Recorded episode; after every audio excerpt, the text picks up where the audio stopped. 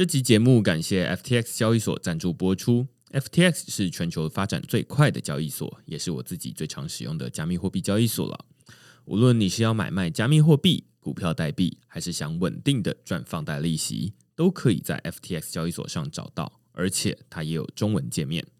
另外，FTX 还成立了慈善基金会，他们会定期将交易手续费收入的百分之一捐赠给社福单位。现在透过区块式的邀请码 Blockchain B L O C K T R E N D 注册，就能享有手续费九五折的优惠。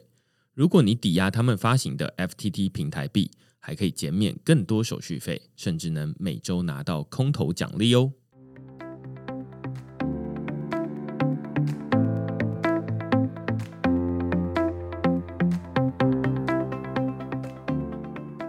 Hello，大家好，欢迎大家来到区块市的 Podcast，我是区块市的作者许明恩。那简单介绍区块市哦，区块市一个礼拜会出刊三封的 email 给付费的会员，那其中一封就是你现在听到的区块市 Podcast。那另外两封我们最近在讨论什么呢？我们有一篇是这个国庆连假啦，所以就是放假。那另外一篇呢，我们讨论的是区块市成为 Litecoin 的验证者。那什么是验证者呢？其实就是矿工啦，就是嘿，我又回来当矿工了哈。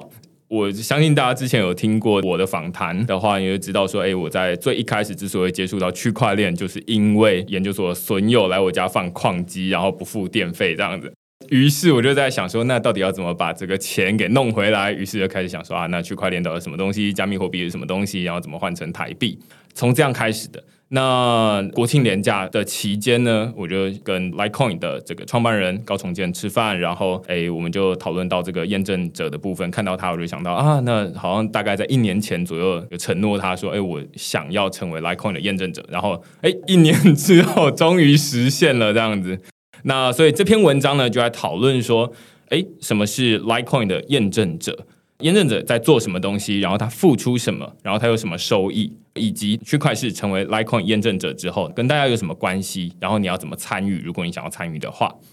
那所以我们这篇文章就在讨论关于去中心化治理，然后跟 Litecoin 的这个生态系。所以如果你对这些主题有兴趣的话呢，欢迎到 Google 上面搜寻“区块市趋势的事”，你就可以找到所有的内容了。也欢迎大家用付费订阅来支持区块市的营运。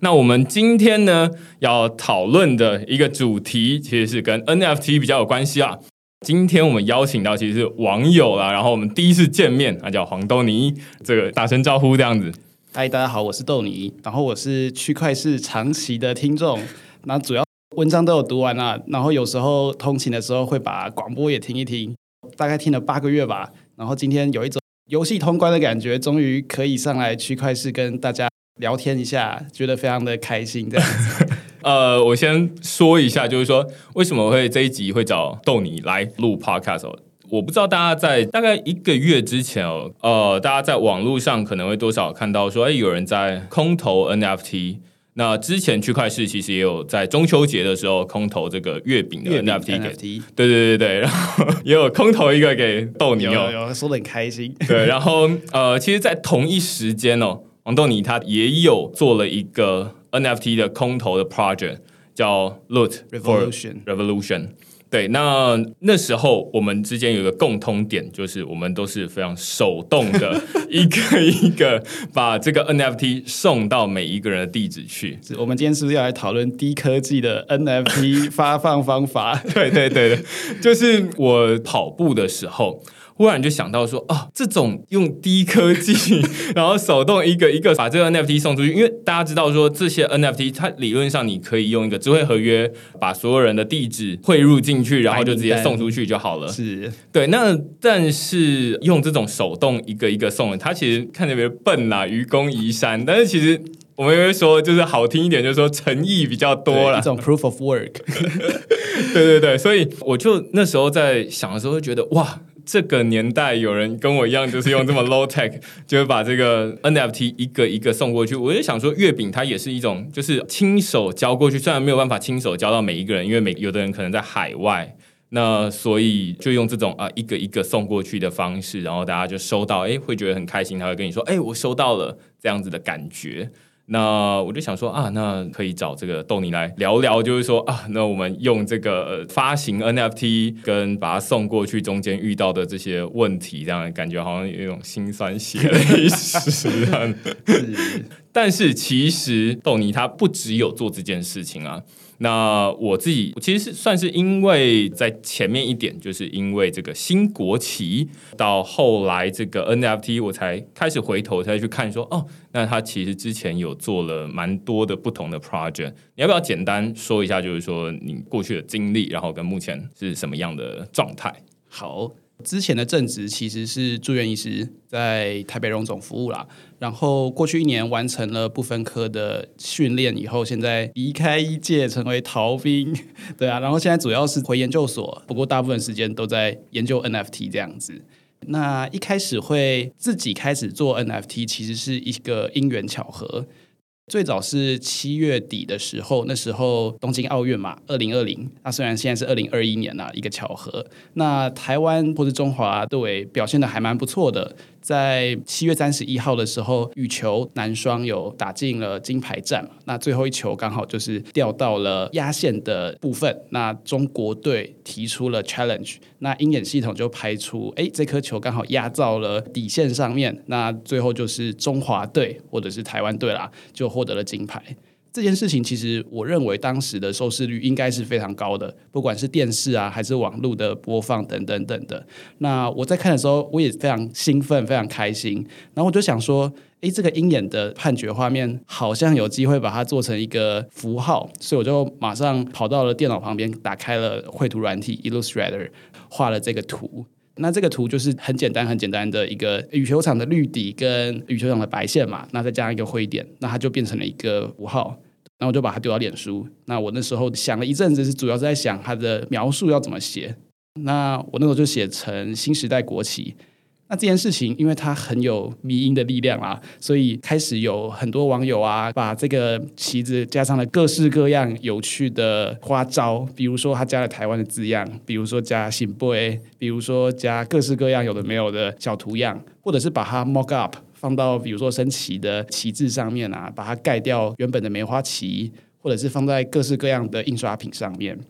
所以这件事情就在台湾的社群吧，不管是虚拟社群还是实体社群，成为了一种小小的风潮。这是第一件事情。那第二事件的事情是，逐渐的开始有一些厂商，不管是做衣服的啊。口罩的啊，做一些平面设计、印刷的厂商，他们开始拿这个图样去做成一些纪念品来卖，这是必然会发生的事情。毕竟这个图样很有吸引力嘛，就像是最近的那个鱿鱼游戏，鱿鱼游戏也是很简单的三个小图形：三角形、圆形、正方形，也有很多的厂商拿来做。题外话啦，那国旗这件事情，应该说它是大家比较常听见的是压线球国旗，而我自己的写法是新时代国旗。我认为它是一个没有版权的存在，应该是说它是有人画出来的图，它是鹰眼拍出来的图，我把它转译成一个符号，但是它其实很难去声称著作权或者其他有没有的。在当时，其实有很多的法律事务所啊、智慧财产局啊的脸书小编跑出来写成新闻或者写成文章来讨论这件事情，那也没有一个主流的结论啊。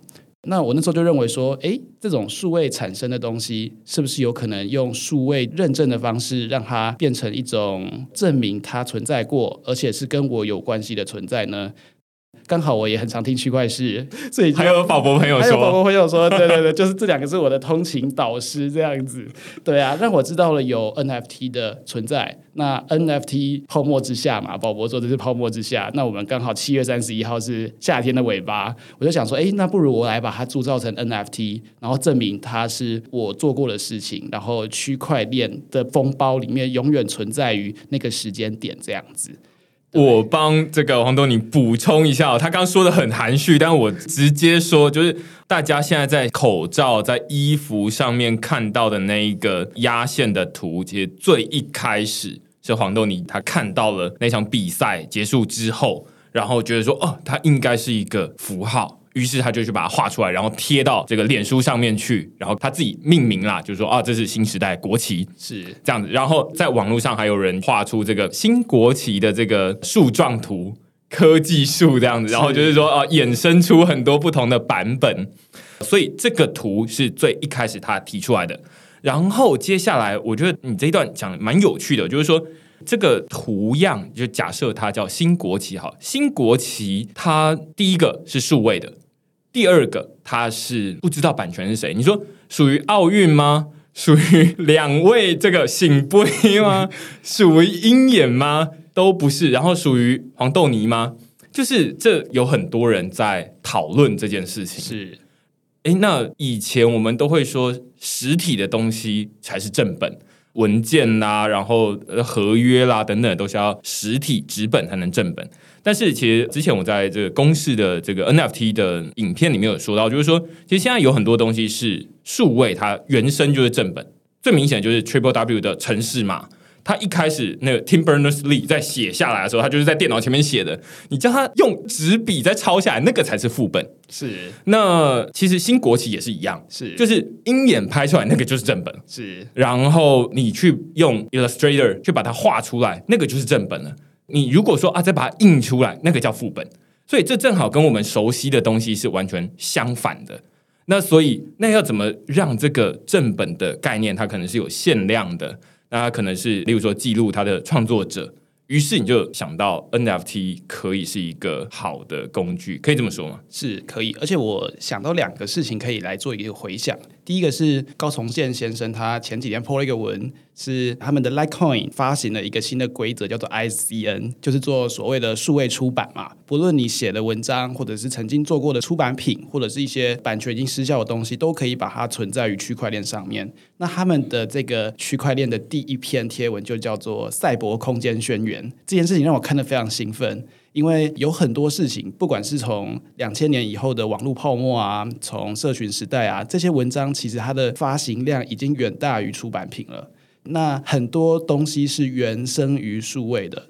其实我们的年纪应该都是数位移民啦，都不是数位原住民。这件事情对我来说，其实是一个需要花一点时间去思考它到底是怎么一回事的状态。这是第一个网络赛博宣言，它永远记录于 Litecoin 的圈上面。嗯。第二件事情是所谓的新国旗，这个国是什么国呢？其实每个人都在讨论它。那 NFT 到底是什么呢？大家都在讨论它。这些是一个很抽象的概念，所以我很喜欢唐凤以前写过的小诗，很简单，叫做“公民之国在花之中”，它是写花啦。那颠倒过来就是中华民国嘛？对，但是其实重点不是这个，重点是它的花啦。我认为是一种数位的概念。像现在元宇宙很红嘛，就有那种一花一世界、一沙一天堂的感觉。其实每一个人在网络上的足迹都自成一个宇宙。那这个宇宙上面有所谓的国家吗？有所谓虚拟的国界吗？像爱沙尼亚他们做了一个虚拟国界数位公民的计划嘛？那他们也在尝试一个在原生于虚拟世界里面应该要有的一个什么样的状态？那我认为台湾的这个现状也是在做类似的摸索。不管是在网络世界、传统媒体，或是人与人之间的讨论之中，大家也在摸索，因为我们是一个非稳定态，连 NFT、连这些新国旗图示都是这样子的事情。目前就是在慢慢的一起摸索出一种可能想象的共同体吧。所以做这两个回想这样子，我觉得呃，你刚刚第一个提到的是 ISCN，那 ISCN 虽然就是目前我猜使用者还没有那么多啦，但是我觉得它的概念是很有趣的，就是说现在每一本书它都会有一个编号叫 SBN，那这个书当然是发行量，例如说你可以在这个成品书店里面买到哪些畅销书，那一本书，例如说最基本的发行量，可能之前有出版社找我出的话，他说啊，那最一开始我们可能印两千本这样子。那所以你有两千本，但是其实你可能是小有名气的作家，你可能就很容易在网络上面被看超过两千次。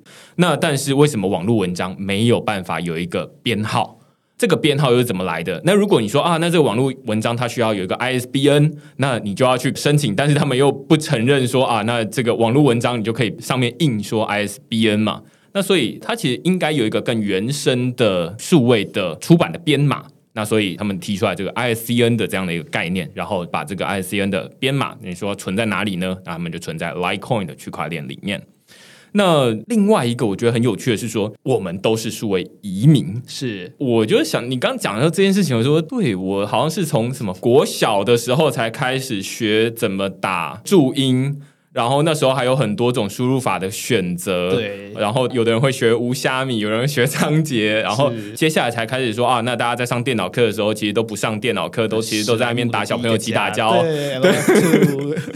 对，然后所以这其实是有一个慢慢发展过来的脉络。然后那时候可能还有人在什么奇摩家族里面，然后假装自己十八岁以上了，然后在那边跟别人聊天，就是其实那个是一个慢慢学习的过程。到现在，所以我常常在写文章的时候，我也都需要转换思维，就是说，哦，这是纸本，像我们刚刚举例 ISBN 跟 ISCN，它就是一个纸本的概念，但是我们要转过来到数位，哎，数位也应该有一个原生的东西，或者是刚刚这个新国旗的例子。那它其实背后有一个共同点，在于数位它原生没有国界。是 ISBN 它就是啊，你这个台湾，那你要这个书要列上一个 ISBN 编号比较容易。台湾有自己的书嘛，美国有自己的书嘛，对，但是 ISCN 或者是说这些数位的内容，它就没有一个国界的限制。你刚刚举了爱沙尼亚的例子也是，就是说你要成为数位公民，其实它没有限制你说你一定要在爱沙尼亚国内才能申请。例如说最近可能是在东京的这个爱沙尼亚的领事馆，你就可以去拿到他们爱沙尼亚数位公民的证件。当然在台湾比较不行，你偶尔可能他们有办活动的时候才能在台湾领。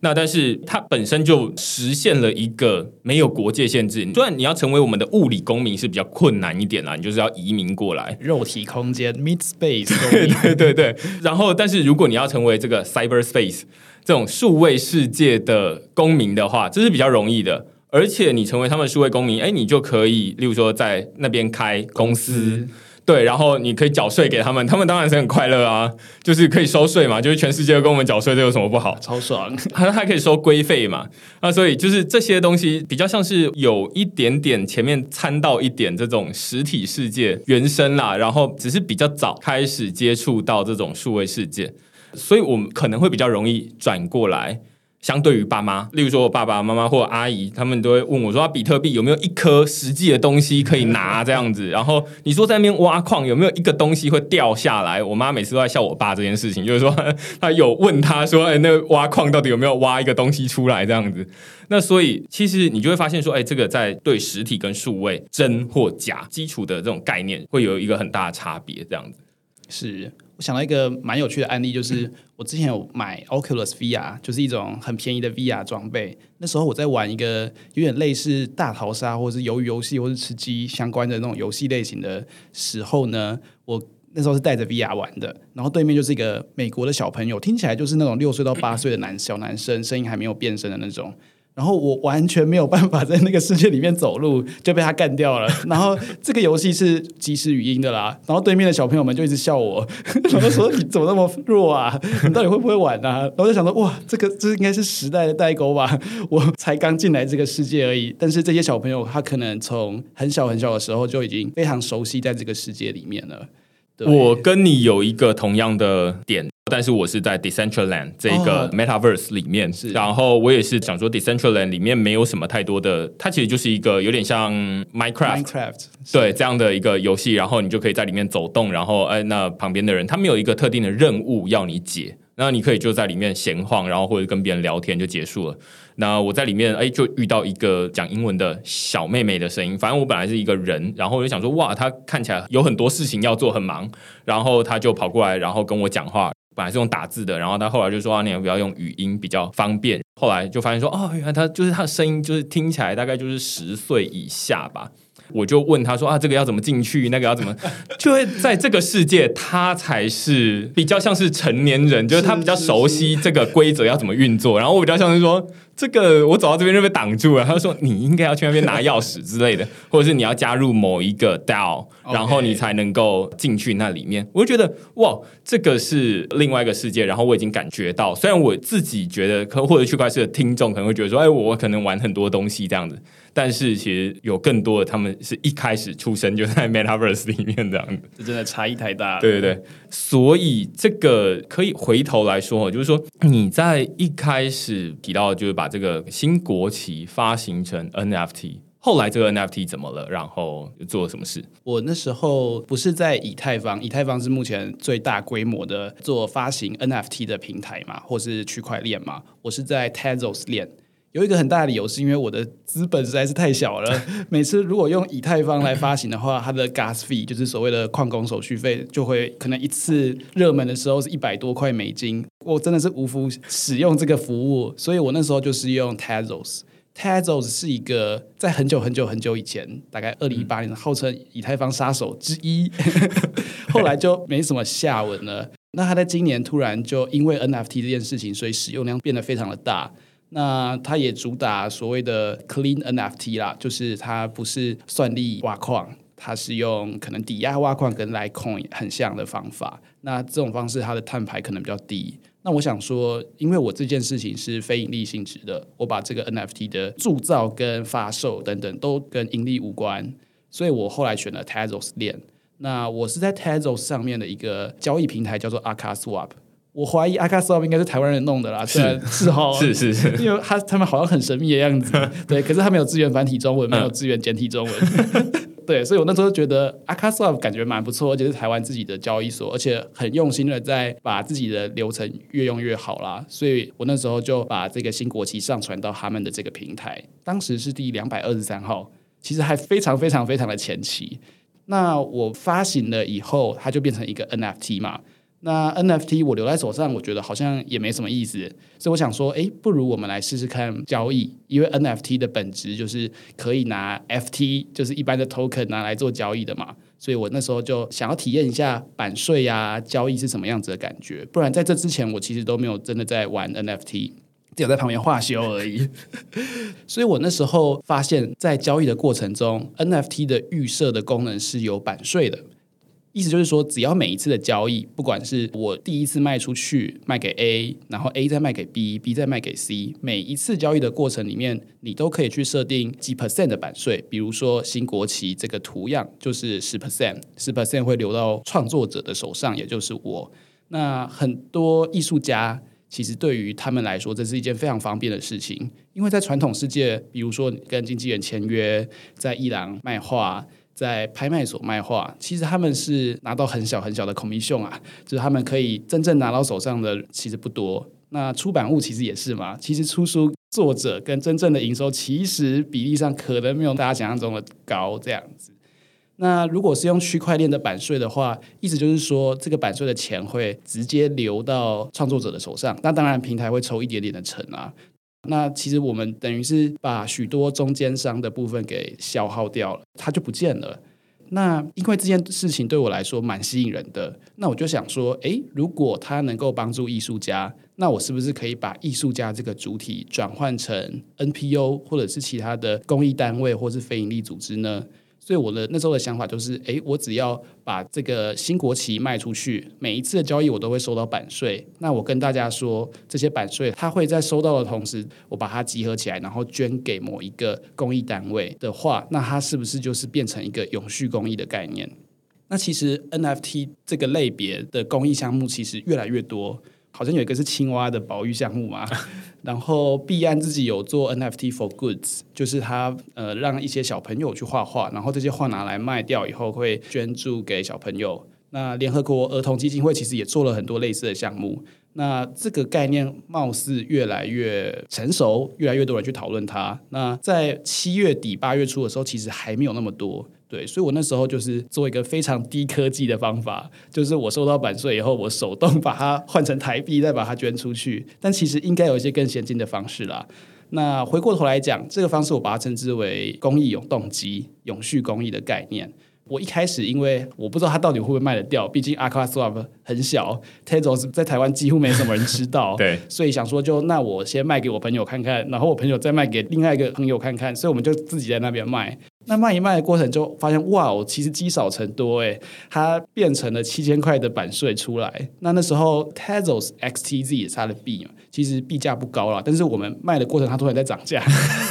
所以它就跑出了七千多块台币，我就把它捐给了一个叫做数位人道协会，专门做远距医疗的一个组织。我们后来就发现了这个过程还蛮有趣的，而且可以证明说这个 NFT 是可被买卖，而且是可以易主的。就是让每个人都可以拥有。而且我们发现一件很重要的事情，就是不管你现在手上有没有这个 NFT，你曾经拥有过那个快乐感是跟你现在拥有是一模一样的。所以我们发现这是一种无本生意，它也不算是生意，它有点像某种社会资本的自我爽感。就是我曾经拥有过这个公益项目，我拥有过国旗，然后我现在虽然没有拥有它了，但是我卖掉的过程中，第一个我可以赚到钱，第二个我可以把这个钱的一部分自动的转账给某种公益单位，这件事情是非常爽快的事情。对，所以我们发现，嗯，这件事情可行哦，所以我们就把它变成了一个拍卖的形式。那最后它是卖三百 XTZ 吧？对，三百 XTZ 在当时大概是五万多块台币。那我后来也把这个全部的五万多台币。连同之前的七千多台币，把它捐出去。本来捐出去就算了嘛，因为捐出去以后，可能以个人名义啊、企业单位啊，我们可能会收到一种捐款证明。但是我后来发现说，哎，这个捐款证明是不是可以拿来做有趣的事情？呃，因为我本来就没有把这个捐款拿出来抵税，所以我就把它写成一个奇怪的名字，叫做台湾民营公益委员会吧。对，没有这个组织，叫 MFT 啦，Mean for Taiwan，有点类似 Teach for Taiwan，但没有没有，致敬 致敬。对，MFT 有点像 NFT 的 NFT，我们就拿这个身份再去铸造了一个 NFT。所以意思就是说，传统世界或是肉体世界 （made space） 的这个 certification，这个捐款证明，我今天又再次把它变成了一个 NFT，变成一个数位凭证。所以跟大家说，我是真的有捐出去的，而且这件事情你也可以拥有哦，因为是你帮助我的，所以我就把这个 NFT 再次的 drop 给你。这有点像是不断的循环，你就可以不断的拿到新的 NFT，你就可以证明自己有捐过这个钱，有参与过这个，不论是游戏也好，不论是过程也好，对。然后整件事情虽然没有赚到很大的钱呐，就跟前面那些什么 Crypto Punk 啊、猴子啊，没有跟他们一样啦，但是至少这整件过程是一个快乐、有意义而且有趣的行动。我刚刚听到几个点，第一个是 NFT 的交易，它可以设定版税的部分。是，那这也是最一开始我想要去开始发行 NFT 的原因。现在是在 Our Song 上面这个比较中心化的平台上面发行嘛？企业 NFT 啊，对对对对。然后就是有每一个礼拜每一篇文章都会想要把它变成一个图像，然后大家可以持有这个图像，然后你也同时买到这个图像背后代表的文章。那但是那时候最想要发这个 NFT 的一个最重要的理由，跟你一样，就是我想要体验这种 NFT 二次交易的时候，它可以从中间收到交易的佣金或者是这个版税。那后来就你知道，跟你实际收到那是两种不一样的感觉，我觉得。所以后来我就觉得说，哇，那大家在买卖，然后例如说大家通常就是说，哦，那现在八块美金买进来，然后哦，我用八十块美金卖出去，那它其实实际上。有百分之十会回到原创者的账户里面来，所以他可能本身只有拿到七十二块而已，类似这样子。那这个是一个很有趣的情况，这跟以前这种啊，像刚我举例卖书好了，就是你出书，现在可能大家公定的版税可能大概是市场可能是七趴到十四趴之间啊，你非常厉害，你可能奥巴马出书哦十四趴这样子，对，那许明恩出书哦，那大概五趴七趴这样子，大概反正就是端看你在这个公共认知的程度啦。但是在这 NFT 里面，我目前观察，当然你这个可以自己设定，但是大家大概都会设定十趴左右，十趴左右，没错，大概五到二十五吧。等于是你交易之后，然后你就可以有一部分的钱回到原创者那边去。这就是刚刚前面提到，就是说啊，这一种呃永续公益的概念啊。因为如果这个钱假设是回到许明恩的账户，然后当然许明恩就拿去再发行其他 NFT 或者拿去做区块链的经营。但是哎，回到黄豆泥的账户，他就说啊，那我要把这个钱呢去捐出去，然后捐给某一个单位，那它就变成一个永续公益的概念。这其实跟诺贝尔奖。哦，他就是一开始先有一笔钱在那边，然后他就是每一次诺贝尔奖的时候，那他就是拿这个钱生出来的利息来发给这个诺贝尔奖的得奖者，所以只要那个钱一直生出利息出来，那他就可以一直发下去。那类似的概念啊，就是说啊，那你在这边每一次的交易，你都会产生出一些利息，或者是叫做佣金。然后这些佣金现在当然是说啊，先到黄东云的账户，然后他再手动换成新台币，然后再到那边去。但是如果他可以假设这个 A 协会他收加密货币的话，那我们就可以指定，就是说啊，那你的地址给我，然后我就是佣金回到那一个人的账户里面去。那现在黄豆你也不用这么麻烦了，就是说啊，我收到之后我还要统计告诉大家说多少钱，然后接下来再把它换成新台币，然后再把它换出去，然后新台币你可能还要自己出手续费这样子，对对，比较麻烦一点。那但是现在才刚开始，所以就会有很多低科技的存在，这就是我们今天这一集的理由。太好了，终于进入主题了。对对对对对，然后所以大家可以听得出来，就是说这个过程是蛮有趣的。然后我觉得最有趣的玩法，NFT 很有趣的玩法，就是说啊，那你会拿到一个捐款的证明，然后你就可以把这个捐款的证明再把它数位化，然后数位化之后，诶，有的人他可能另外一种玩法就是说啊，我当我把它发行 NFT 之后。我就把实体的这个烧掉，烧掉。对对对对对，所以它现在就只有数位的，那强制从实体转成数位的升华的数位世界。对对对对对，然后这个数位它还可以，例如说刚刚就是说啊，那它可以发行很多份，这其实有点像是影印啦，就是影印它不同份，然后再发给每一个人，那每一个人他在身上他都可以带着一张证明，这样有点类似过去的版画收藏市场。嗯，因为版画的制作艺术家，他可以决定说这个版画我要只刷几版。那当然每一刷它可能是不同的颜色，或者是不同的做法。那像现在的艺术微喷，其实也是类似的概念啊。就是假设这个版画或者 NFT 是一种通货的话，艺术家有决定它通货它的数量。那这个数量被决定了以后，最多最多就是这样子。那 NFT 还有另外一个特色，就是它可以烧毁。那如果我今天把我手上的 NFT 全部烧毁的话，它的价值会更高还是更低呢？它的流通性会更低吗？那大家会不会想要呢？还是我们只是默默的，比如说我把名跟币全部烧掉，但没有人知道这件事情，那它可能就没有影响等等的。对，所以 NFT 的世界就跟我们刚刚讲的一样，我们光是进入虚拟世界就已经花了好一阵子才适应它了。那我们今天又再一次的进入下一个 NFT 的世界的时候，有很多传统的认知其实跟传统世界又不太一样。这件事情还蛮特别的，然后我觉得可以继续从区块链上面听到这些好玩的事情。对，所以大家现在可以听得出来，其实其实我们前面花了大概半个小时左右的时间呢，我，就是想办法把这个物理世界，然后到数位世界啊，然后大家的观念可能会有一些抗拒，会有一些调整，就是说哦，那一个一个数位的档案删除了，什么就会有价格，然后什么它就会变得越稀有？难道不是复制贴上就有？这是以前我们的概念。但是，哎，现在就是变成 NFT 之后，那它就可以指定说，啊，那假设这呃三百七十二份这样子，然后，哎，删掉两份，那就是是只剩下三百七十份，就没有办法再复制出来了。那就是有点像是我们实体世界，就是删掉两份，那那两份就是没了这样子。所以大家会说区块链创造数位的稀缺性嘛？是对。那接下来会变成说有很多的 project 都可以做类似的做法。我们刚刚前面用这个新国旗当成是例子，然后接下来我知道你后来还做了 Loot for 呃 Revolution 是这一个 project 对不对？其实，在讨论 Loot 之前呢。我想要提一个极端一点的想象，就是我认为，其实，在未来的世界可能很近哦，可能三年五年之后，我认为所有具有稀缺性的流动都可以或者一定要变成 NFT，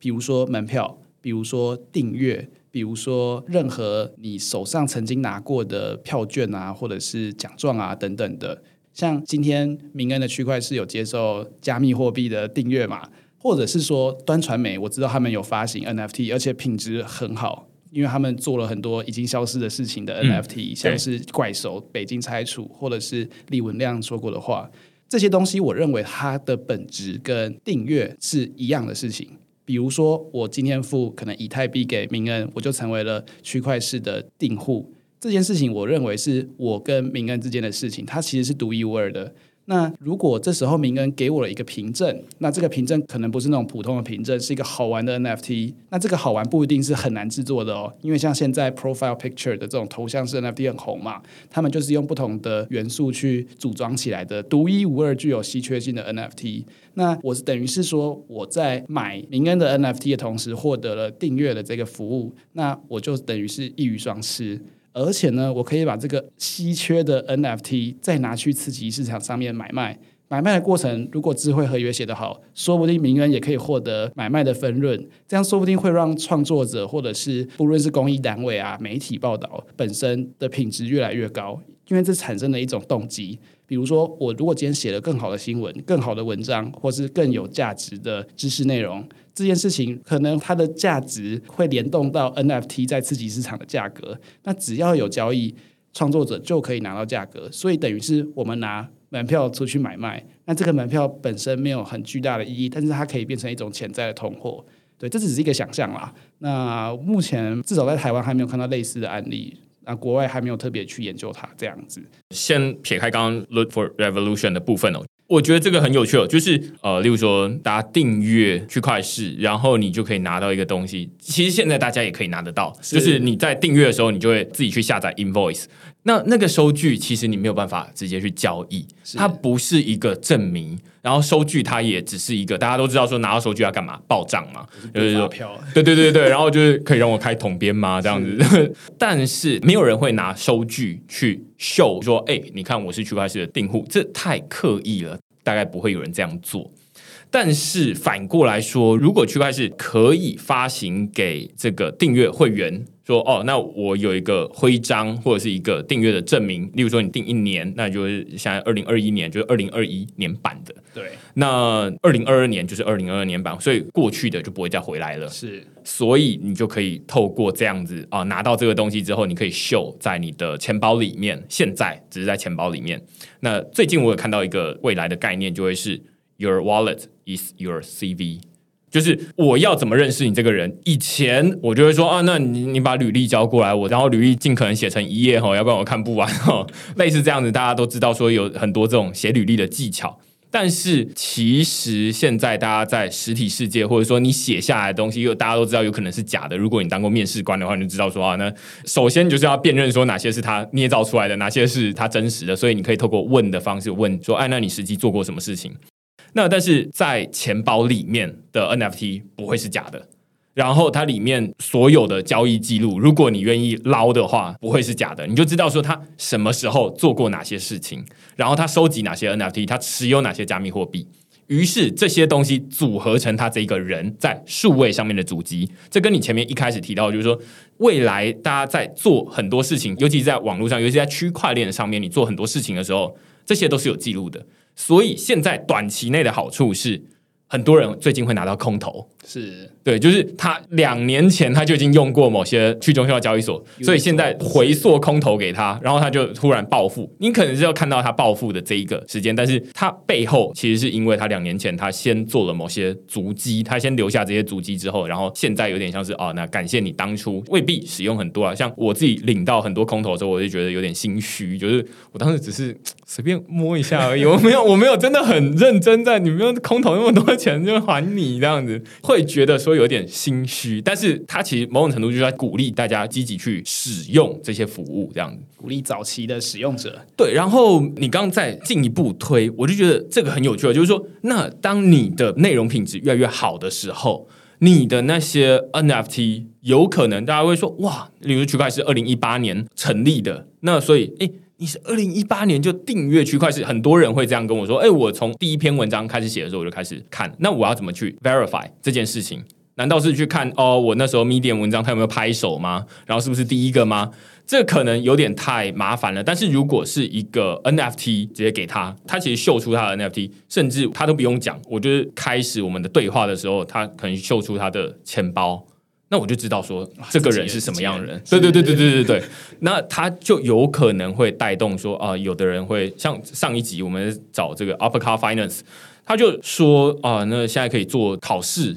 然后你可以成为博士级这样子，那你也可以不考试，你就是跟人家买人家已经回答完博士级的这个结果的 NFT，然后你买他的 NFT 之后，你就可以对外自称说你是这个羊驼金融的博士级的人物，这样你懂很多东西，但是其实你是买过来，但是那个东西他为什么要买？就是因为诶，大家觉得说这个东西是有意义，那对应到区块链的文章，或者说很多媒体的文章。他就会说啊，那你是报道者，很早期的赞助者，超想要，对啊，对啊，对啊。然后就是他可以回溯性空投 NFT 给他们，然后就说啊，那这些人就是什么时候支持我们的？那这些东西，它可能经济上面未必会有价值，但是它在社会地位上面，就是说你秀出来，大家都知道说哇，尊敬这样子。是，据我所知，宝博好像每一集都有在发 NFT 嘛，然后他的做法好像是每一个 NFT 都有一个价格，大家可以去买它。然后我知道有一些听众，他们很想要收集整套，就代表他可能是宝博士的铁粉。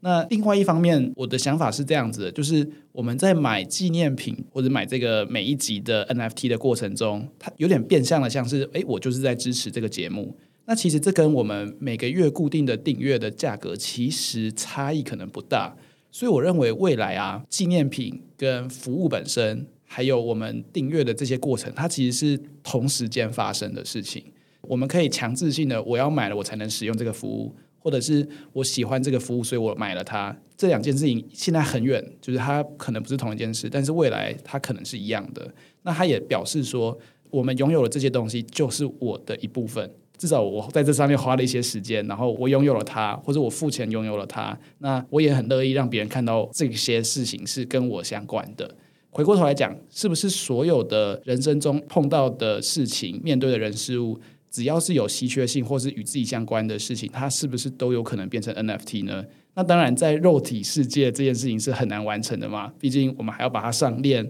还要把它做认证。但是在原生的这个世界里面，它是不是自带这个预设或者自带这个天赋，可以让它直接吸在自己的身上，成为自己的一部分呢？我我最近是在思考这件事情啊。我们刚前面会说啊，那这些 NFT 它其实总归一句，它未必有经济价值。现在大家看到说啊，很多例如说 Crypto Punks，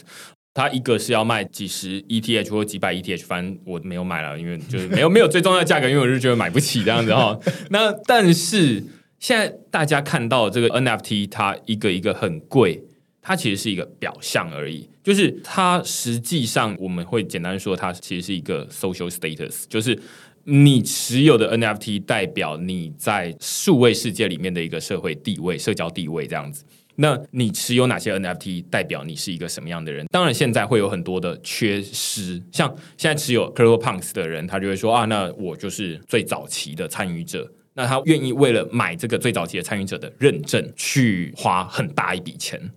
那未来，你可能就是说啊，那你是区块链订阅会员，你可能是这个星光三月的 VIP，对对不对？那就是每一个人都可以秀出这样的东西出来。那当然，他们也可以交易，所以它未必会直接对应到经济价值。就是说，这个东西有可能是不能买的。通常越贵的东西也越不卖嘛，就是蒙娜丽莎要卖多少钱不知道。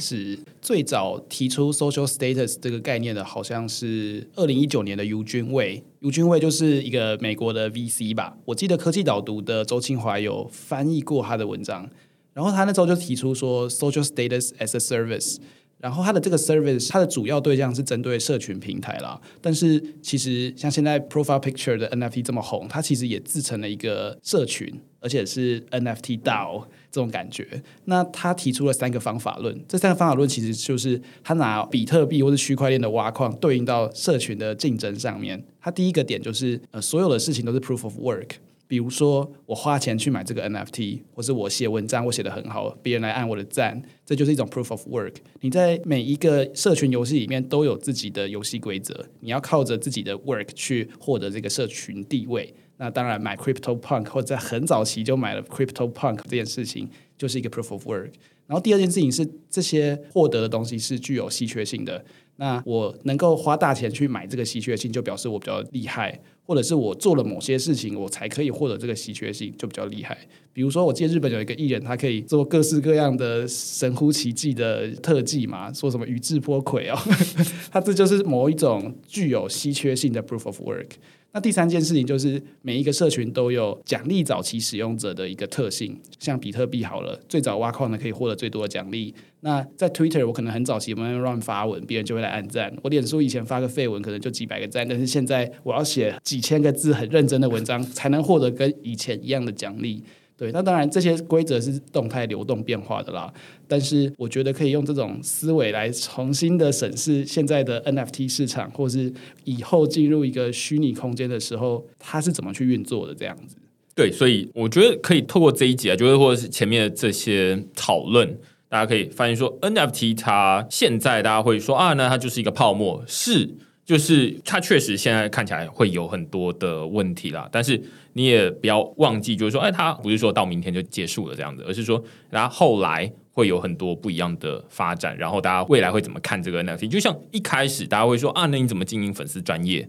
或者是之前我好像听到哪一个 podcast，他就说啊，他之前是这个研究学者。然后他就那时候开始经营粉丝专业，然后在脸书上面分享自己做的研究，然后就被同柴攻击，就是说啊，你这研究不好好做，然后在网络上面避黑狗细沙这样子。那现在大家就会觉得说，哇，那就是天经地义。对对对对，你就是要做完东西，你就是要告诉大家嘛，要不然就是闭门造车，然后比较少人知道，这样也对这个研究也没有什么太大的帮助。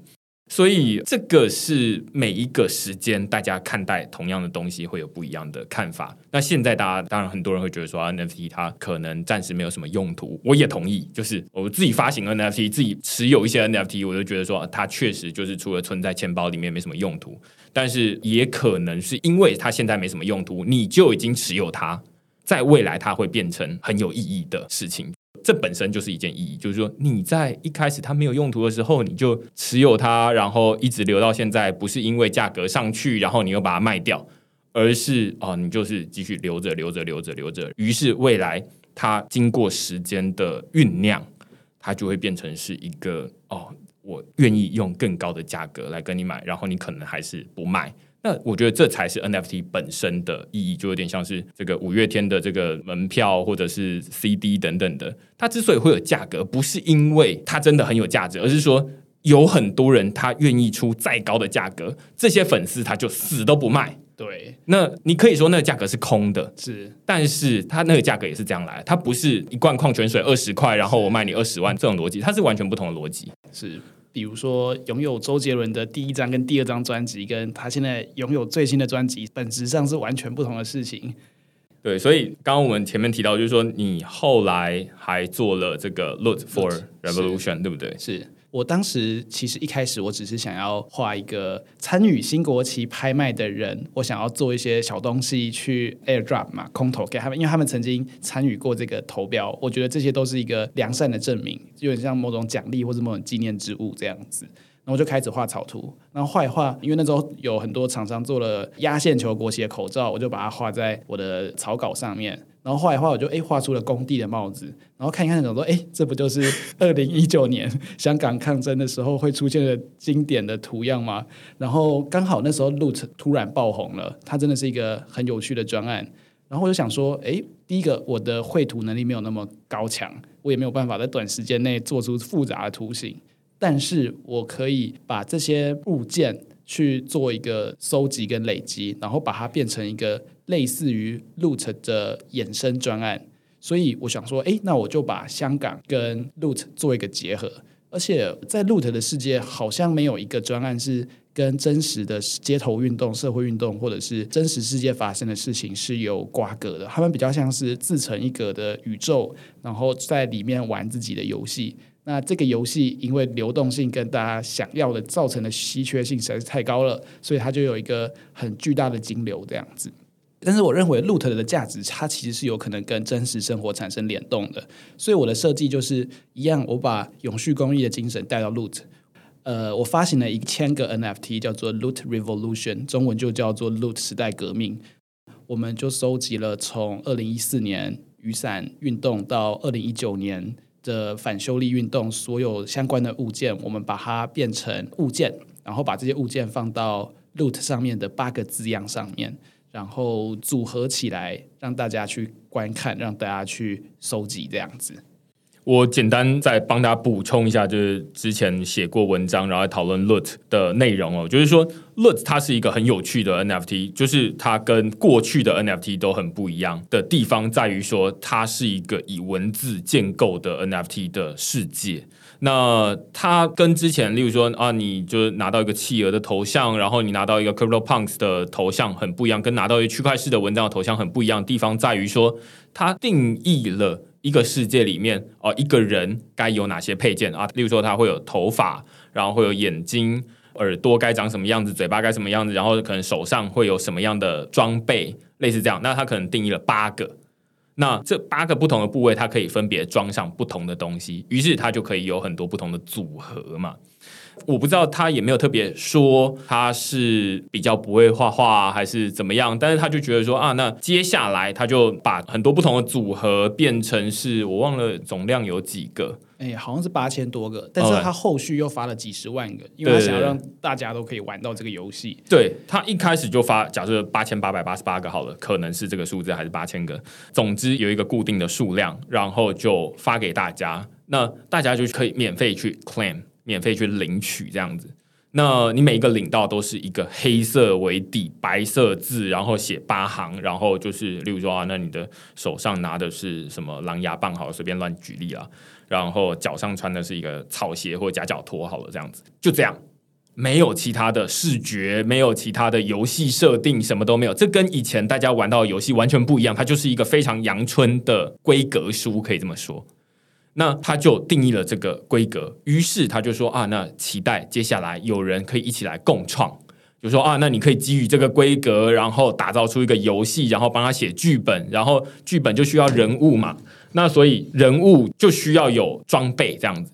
那他等于是开了一个头而已。那其他的东西就是由不知道有没有人来帮忙这件事情，所以这让大家有一个很大的反思，就是说啊，以前游戏都是很讲究完整性、完整的体验，你就是进来，你就要能够抓住它，然后它就跑掉。如果人家跑掉，你就是一个不够完整、不够好玩的游戏。但是它正好反过来强调的是简陋，而强调的是我们先把这个规格定下来。现在这种走的，它是一种加法的概念，就是每一个人你都可以自己加一点自己的元素进来。他创作 A 的游戏故事，你也可以创作 B 的游戏故事，但是我们基于同一种配件，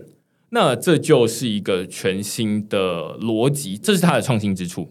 那黄豆泥之前的这个 project，就是呃现在做的这个 Loot Revolution 或者是 Loot 时代革命，它就是同样定义了不同的配件，然后只是内容跟它不是凭空创造一个虚拟世界。而是说啊，那从二零一四年的这个雨伞革命，一直到二零一九年的这个反修例运动，中间有出现很多配件，有这个护目镜啊、子弹啊、口罩等等的催泪弹啊，对，然后把这些东西。变成是文字，是，然后期待未来有人帮这些东西创造出视觉，他可能是很会视觉，但是他未必会讲这些故事。那还有另外一个人去去把这些东西，假设有人做了视觉，然后有人去帮他写了故事，然后有人想说啊，那这游戏的经济方发了一个币，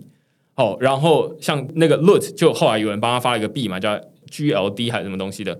那那个币其实你说它有什么用？没用。他就是说，那既然有人可能就需要有钱吧，那我就空投这些钱给持有这些 NFT 的人，就这样，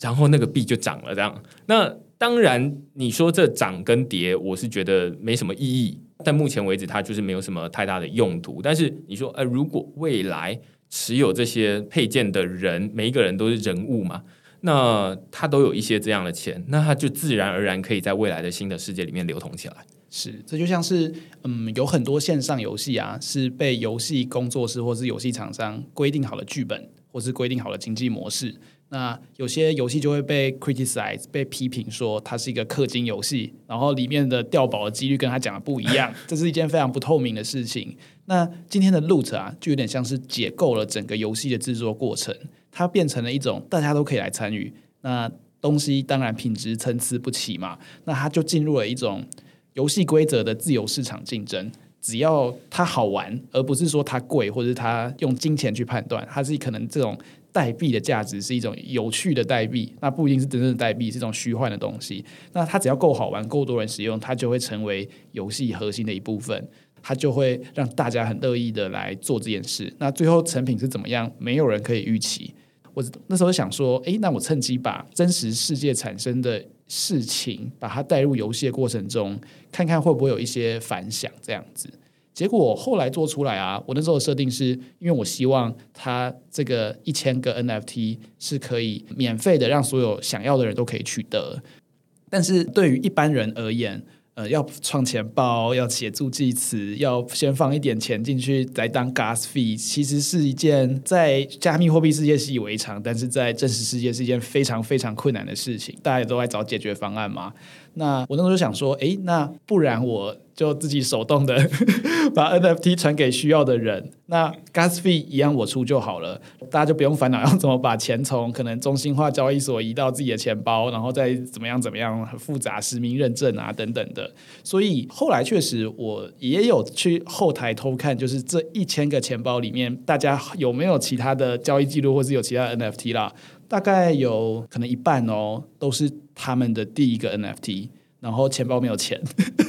意思就是说，我们可能就抓了几百个人进来这个新世界，然后因为他们喜欢这个东西，他们认为这个东西足以代表自己的一部分，或是他想要拿来做纪念。那当然，台湾人很适合拿，因为台湾比较没有风险问题。有一些是香港人呐，而且我坐到后面其实有点担心他们的安全或是言论的问题啦。不过只要他们没有任何跟真实世界产生的联系，这些地址就是不知道是谁的，那应该还好。等等等的，目前在这个 crypto 世界里面，大概有分成两个发展路线哦。一个是它会跟这个真实世界有一些连接哦，无论是例如说我用区块链哦来改善什么银行的金流啦，然后什么跨境贸易啦等等的，改善这个政府的运作效率。另外一种，它主打是说啊，我全新创造一个新的世界，啊，像 DeFi、像 NFT，这都是不要再去处理说什么数位转型的问题，我就是直接创一个新的，这边全部都是数位原生，然后它就可以走得比较快。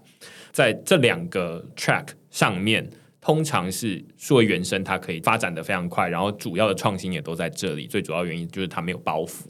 但是这也带来一个很大的问题，就是说它都是一个新的概念，大家对上面没有太多的感情，没有太多的共同记忆。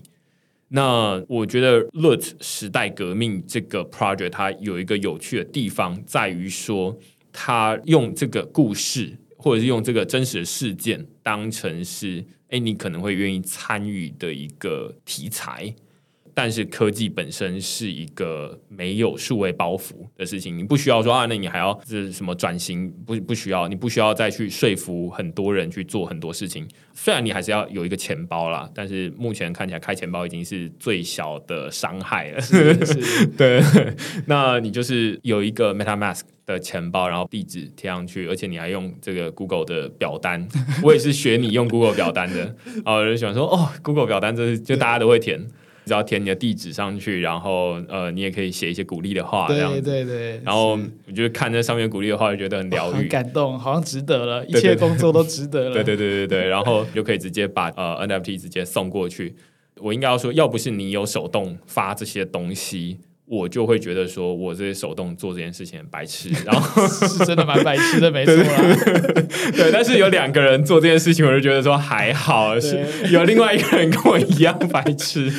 对，但是呃，你刚刚有说到原因哦，就是说它是因为要大家，其实绝大多数 NFT 是可以让每一个使用者自己去 claim，是，那你去 claim，你就是需要支付。手续费是那无论是以太币或者是呃，如果你在 Polygon 上面就需要 Matic，对，那所以虽然呢比较便宜或者是什么的，但是总之它就是一个更高的技术门槛。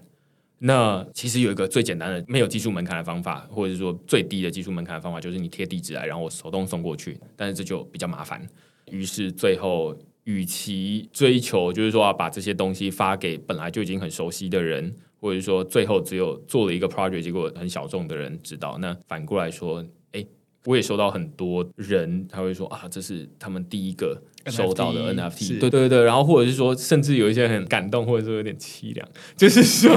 这是我今年第一个月饼这样子，还看得到吃不到。对对对，然后我就觉得哇，好，就是我做这件事情很有意义，这样子照顾到寂寞的人。对对对，就是我就觉得哦，那这是一个。有趣的事情啊，然后但是反过来就是我们在讨论 LUT，它这 project 跟以前最大的不一样，就是在于它没有那么多的完整的设定，它没有一开始就已经把所有东西都定死了，说啊，你你有故事设定，你有故事，还有例如说有入华的嫌疑这样子，可怕了，可怕了，对，那或者是什么的，那没有。如果你说以前的游戏是由上而下，那这个 LUT 或者是说 LUT 带起来的这种模式，它比较像是由下而上。那每一个人由下而上，你就可以自由长成其他的东西。你不喜欢自己做一个啊，类似这样子。想分享两个跟 Loot 时代革命相关的小事情。第一个是 Loot 时代革命啊，我后来发现它其实有一种媒体价值，就是只要香港有发生新的事件，我都可以从一千零一号开始往下发行新的 Loot 时代革命。所以我发行了一个是一零零一号，就第一千零一枚。然后这一枚是因为上礼拜的时候，中文大学的学生会宣布解散嘛，因为种种的限制跟困难，所以他们决定解散。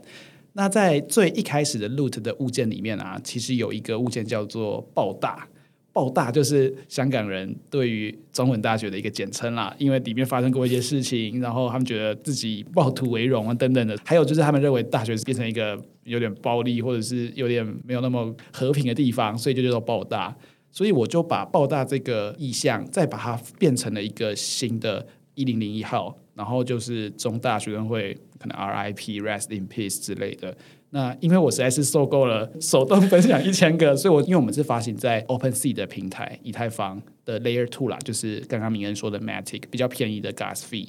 我就让它维持在 OpenSea 可以卖出的最低价。他们的最低价是两美金，大概是零点零零零三以太币吧，等等的。后来有二十个人跑来买，我让我蛮讶异的，就是哦，原来这一千个人里面，其实喜欢这个专案，然后愿意继续尝试与收藏的人，比我想象中的还要多。第一个故事大概就这样，这是新闻价值啦，媒体价值就有点像是过去我们做粉丝专业，大家都可以做嘛，大家都可以分享讯息嘛，变成某种内容农场嘛，但是它也是一种媒体或是资讯传播的节点。那 NFT 的发行其实也是类似的节点的存在。那第二个故事是我中间有一个小气话叫做 Proof of Love，Proof of Love 就是爱的证明嘛。这件事情其实不是我原创，也是高崇健先生他写的。他在区块链社会学里面说啊，呃，香港的某些运动，他们无大台嘛。去信任嘛，抗审查嘛，它其实街头运动也是类似的状态。那大家上街头为了某些共同的价值观而努力，其实就是某种 proof of love，用各种形式来支持自己的信念，这样子。那我那时候就把这个名词移花接木，移来 loot revolution。我的设定是这样子的，因为我们那时候为了让国外的朋友也看得懂我们在干嘛，所以我们的物件都用英文。但其实我做了另外一千份中文版。我的设计就是，如果你敢把你手上的这个 NFT 回传给我，我就把中文版跟英文版一起传给你，你就可以得到买一送一，得到两份的 Loot Revolution 这样子。所以我后来又 又手动再传了快一百次吧，非常愚蠢的做法。所以后来有大概七十六个人或者八十个人左右响应了这个活动，其实比我想象中的还要高，因为他们有拿到英文版，有拿到中文版嘛，然后甚至有人去买了其他的英文版再回传给我，然后他就获得了更多的中文版。呃，我的设计就是这样子，中文版就只有这些，其他的就不会再做了，除非你再传给我啦。但是我我不会马上传给你，因为我真的累了。对，然后它这是一种算是信任的小游戏，一种信任的尝试。那信任在区块链是一个核心概念，其实在真实生活也是一个很重要的概念啊。不管是对于信念的价值，或是呃我们一般人人与人之间的关系，对啊。所以对我来说，NFT 就是做各种这种小尝试，然后赚不到大钱的好玩的新媒介这样子。大家可以听得出来，就是说，刚刚黄东尼在讲他的新的这种关于 Loot 时代革命的尝试的时候，你会发现他有很多的规则，例如说，你转过来给我中文版，我给你双语版这样子，或者是例如说，那我就再发行一个一千零一号，然后看有多少人会来买，然后用一个最低的价格。这其实一次一次都是来尝试，就是说，哎，有多少人愿意继续 follow 下去？而且是低科技的尝试。对对对对，背后都是那辛酸血泪史，就是你需要一个一个复制贴上，而且其实我私讯过你讨论那个转过去的时候。Open Sea 会很多 bug，对对对对对对，塞车，对它就是反正就转不过去，然后你要换一个浏览器，对，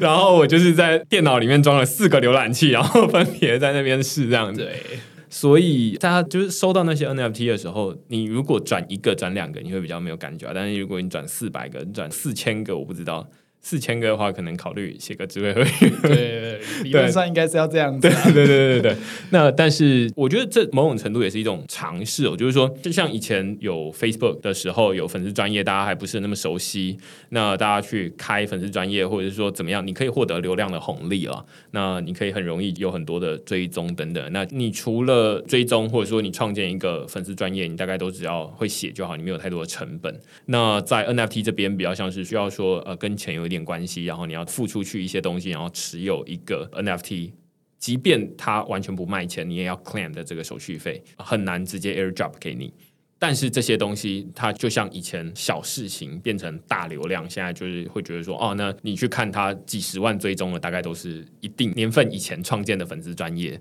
要不然就是后来很红。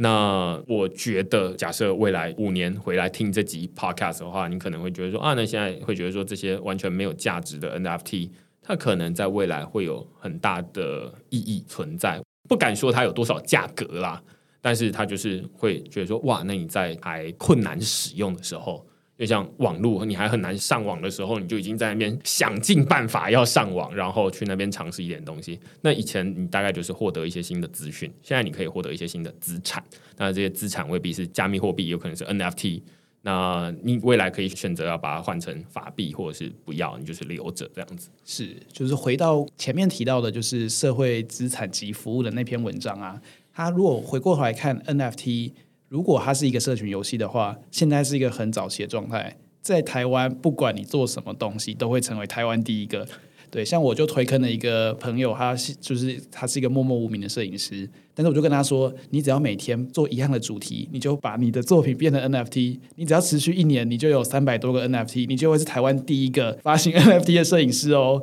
这件事情现在可能没什么价值，但是明年如果台湾开始有更多人进来看这件事的时候，你就会成为传奇。那不同主题、不同行业，其实都是一样的概念啊。对我也是这么觉得，就是说，例如说发行这个月饼，第一个发行月饼的人啊，然后或者是啊，那像之前哇，台湾有发这个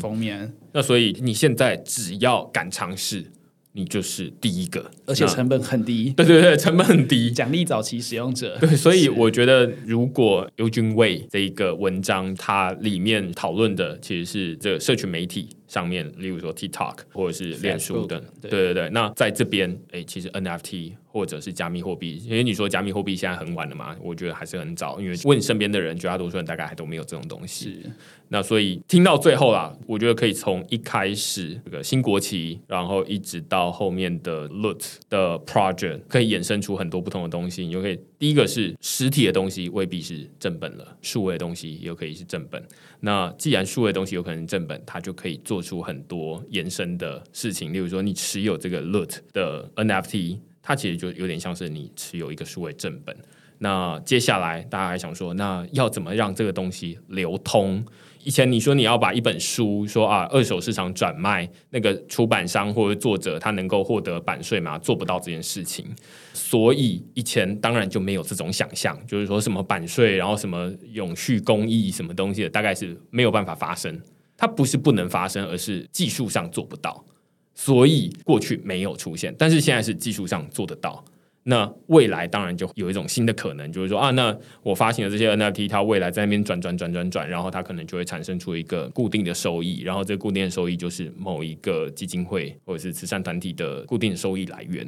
那这是现在技术上可行，但是大家可能对这件事情都还很陌生，觉得说啊，那实体的世界做不到，数位世界怎么做得到？但是有很多例子嘛，就是例如说数位世界可以搜寻啊，实体的世界没有办法搜寻，类似这样子。那未来还可以做很多事情，例如说 Loot，那它就是由下而上。那你可以先定义一些东西，然后再由别人来共创。以前这件事情，你要纸本要跟别人来共创这件事情，你可能就是喊破喉咙，没有人要来理你这样子。那现在有网络、有区块链、有这样的东西，那大家就可以自由创造出自己版本的故事。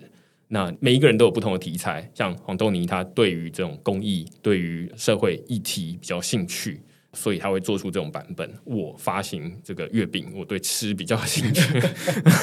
我发行月饼，那你可能会发行什么东西？你如果是政府单位，你可能是金融单位，你可能是这个线上的电商市集，你会发行什么样的 NFT？没有办法由我们两个人想到的，是那每一个人都可以想到很多不同的东西，这样子。是，而且最后补充一个事情，就是像现在 NFT 的道很红嘛，比如说你拥有了一只无聊猿，你就可以加入无聊猿俱乐部；比如说拥有 Crypto Punk，就可以加入 Crypto Punk 的俱乐部。那我自己相信，未来的 NFT 有许多会与自己的兴趣或者自己的脉络相关的设定。那这些人他其实是更有机会组成一种道的。嗯，随便讲好了，Root Revolution，它是可能某种层次上是支持香港的各种运动或是议题。那其实 Root Revolution 就很适合变成一个 NFT 道。那变成道的重点不是说我们要把这些呃联合抬价，把 NFT 卖多高的价格，而是因为我们有一致的价值观。我们可能聚在一起，可以做出一些更多的事情，有点像是什么兄弟爬山各自努力，但是我们今天可以其利断金这样子。对，但是当然这可能会有某种安全上的疑虑，所以我到现在还在想到底要怎么做会比较好。但结论来看，就是它会产生一种新的社群，这个社群是源自于一个去中心化，而且是世界各地的状态。这跟我们日益异化的脸书开始不一样了，因为现在脸书现在就是很严重的同文层嘛，我们可能就只认识这边自己的人，可能要往外再去延伸是有困难的事情。但是早期脸书不是这样子的，早期脸书你可以看到任何你想看的事情，现在没那么容易，因为它设定了一些限制。但是现在新的 Web 三就是一切都是自由组合的状态下，你更容易找到自己的同好。那因为现在世界太新，所以都是电脑科学相关或是阿宅相关，我们比较容易聚在一起。但是未来其实有更多的兴趣的社群组合起来的可能。然后我认为这个是 NFT 很有价值的地方，而不是现在这些泡沫，因为我们没有那个命啊，去去冲浪啊。对对对对，是好啊。我觉得你刚刚结论的蛮好的，我觉得听完很多的东西，我觉得大家还是可以回去，就是说啊，那现在 NFT 有什么东西可以尝试的，或者是你自己想要发行一个 NFT，那这件事情接下来的门槛会越来越低，那你就可以去试试看这样子。是吧？就是最后你还是要动手试试看。就是你听完了就知道，知道，知道，知道。然后，但是你最后如果拿到，我相信会有不同的感觉，有点像是我发行 NFT，想要拿到那个分润，跟我知道可以获得分润，那是两回事的。是是，对吧？举一个例子好了，我想到一个例子，就是前阵子 PFP Profile Picture 的 NFT 非常红嘛，那。我那时候就觉得说，他们的社群活动是怎么样子的？他们的 NFT 道是为什么会聚在一起的？那我认为这是一种，因为我有，所以我想要找同号，而且我有，我可以显示出我，比如我比较厉害，我有钱，或者是我早期使用，然后它变成了一个新的社群。但是反过头来看，我们是不是有可能在原本寄存的体系下发展出属于他们自己的 profile picture，或者是他们自己的印记呢？所以我最近跟一个也是主打去中心化的中文创作平台一起讨论或者探索这种 NFT 的可能。然后他们有一个很棒的地方在于，第一个他们抗审查，第二个他们去中心化，但是他们有一个很紧密的社群去写文章。然后这个文章他们每个人都可以自己做自己的标签，然后这个标签它可以变成一种拓扑结构，就是某种标签云。然后我认为这种标签云是很有价值的，而且这些标签云就是他们自己的一部分。所以，我们现在思考说，诶，过去是我拥有了 profile pictures，然后我变成了一个自己的社群。我们有没有可能颠倒过来看？我们先有了一个社群，然后发行自己的 profile picture。其实有蛮多平台在讨论这件事的，但是我认为只有关系紧密的社群平台才有可能做到这件事情。而且，我猜现在没有人在做这件事，还没有人真的公开发行，所以它会是一个有趣的新玩法。指日可待这样子，我觉得它跟就是我们在日常生活做很多事情，就是我们前面讨论 NFT，它最后会变成是你是谁的这种证明。然后现在大家在买这个 profile picture，有点像是哦，我去买企鹅很可爱哦，然后 crypto punks 很原始这样，我可以赚到钱。对对对。但是反过来说，大家持有这个 NFT，它最终可能想要代表的意义就是你是谁。那 profile picture 不就是想要让大家一眼看出你是谁吗？是对。那所以最理想的情况是你网络上面的很多的足迹，你都可以组成你的 profile picture。那 profile picture 你的大头贴是可以变的，而且是自我选择下的结果。嗯，然后你就是哦，那你今天做了某些事情，然后你今天多看了一点 BBC 以后，那你就是那个头贴又长得越像 BBC 一点的样子，越越左派或者越右派，对对对对对对，或者是你今天多玩了一点游戏，然后你长得越像中天新闻，对对对对对，你越越蓝就会越红一点这样子，类似这样。那所以我觉得那个是一个头像，它可以代表出来的意思。如果有人做出这种东西，然后那个头像它不再是静止的，当然动态头像很多人在拍了，有人很多人在用，但是用城市化的方式去收集 art，对，就是收集个人的数位足迹，然后产生出来的头像，这件事情还没有人做。是我认为 NFT 就分成两个极端呢，就是瞬间跟永恒。那现在比较红的都是瞬间型的 NFT，那瞬间爆红要怎么做呢？我觉得现在就是两种。一种就是 O.G. 嘛，现在 N.F.T 界很多专有名词，他们叫 O.G.（Original Gangster），就是一些大大出来 promote，让这些 N.F.T 很贵。第二件事情就是新媒介的尝试，比如说像 Pack 最近很红，Pack 就是 Last Point 的那个后面的神秘团队，他们用了非常新、非常酷炫的形式去做 N.F.T。那像 Loot 也是一个很新的媒介。那这种新媒介会让这些使用者非常的兴奋，然后他们去买，所以他们就可以造成瞬间的金流跟交易量。那另外一个极端，我认为才是 NFT 最有价值的可能，叫做永恒。它的永恒其实就是我们自己的存在证明。对我们做了某种尝试，它今天变成了 NFT，然后这些 NFT 我又认为它足以代表我，或是我的一部分。然后这些东西组合起来以后，就是我们生活在数位世界，就是公民之国嘛的每个人独特的印记。那这些东西是随着我走的，我不会因为今天下线了，或者是今天移民了，然后这些东西就跟着我们消失。我们也不用因为，比如说，我不用用脸书账号去登录其他服务，然后让其他地方发现哦，我就是绑在脸书上面。我认为这就是可能元宇宙或是呃 Web 三可能带给我们的新尝试。你刚刚在讲这一段的时候，我就想到他有一个纪念账号的这种感觉，就是举例来说，就是有一个人，然后他哎，他因为怎么样原因过世了，哎，他的那个状态，例如说，当然大家都熟悉大头贴是静止的，但是如果假设未来大家都熟悉大头贴是动态的，然后哎，他只要有在数位世界移动，这个大头贴就在跟着移动这样子。那但是哎，有一个头贴，它就是静止的，大家就知道说啊，那他已经无论他可能是离开这个世界，或者是他就是只是离开数位世界都好，但是他就是在这个数位世界里面离开了这个追踪的范围了，他自愿被追踪的范围，或者自愿贡献出来这个资料的范围，我觉得这很有趣，就是你可以有很多不同的发想，是，然后有很多不同的资料喂进来，然后光是那个头像要怎么设计。它可以变成什么样子？可以变成水晶球的样子吗？它可以变成很多用颜色代表吗？等等的，就是一个创新的机会。但目前可能还没有人在做这件事情。甚至不只是一个，它可以是你有很多个自我，你可以把它变成各种形式。嗯，是对对啊，大概就是这样。好啊，那今天蛮感谢，就是红豆泥跟我们讨论，就是从一开始的呃新国旗，然后一直到 Lutz 到新的，现在不是再去买 profile picture，而是你用你个人的数位主机产生你自己的 profile picture。那可能很多东西大家会觉得说啊，那大概很久之后的事情啦。但是呃，也提醒大家，就是我在二零一七年的时候也觉得说啊，这些这比特币啊、以太坊啊什么东西啊，就是很久之后的事情啦，不知道不知道什么时候。那也没有人会觉得说什么哪一个国家政府会买比特币。但是哎，现在大概一个一个都慢慢发生了，然后大家都会开始介意说，哎，加密货币到底是不是他们需要认识的事情？所以这件事情发生的很快。我觉得鼓励大家可以踊跃参与这样子。好，那今天就感谢黄豆泥来跟我们讨论这个主题。那如果你喜欢我们这集讨论的话，欢迎你到 Apple Podcast 底下给我们留言或评分。那就下个礼拜再见喽，拜拜！谢谢大家，谢谢明恩。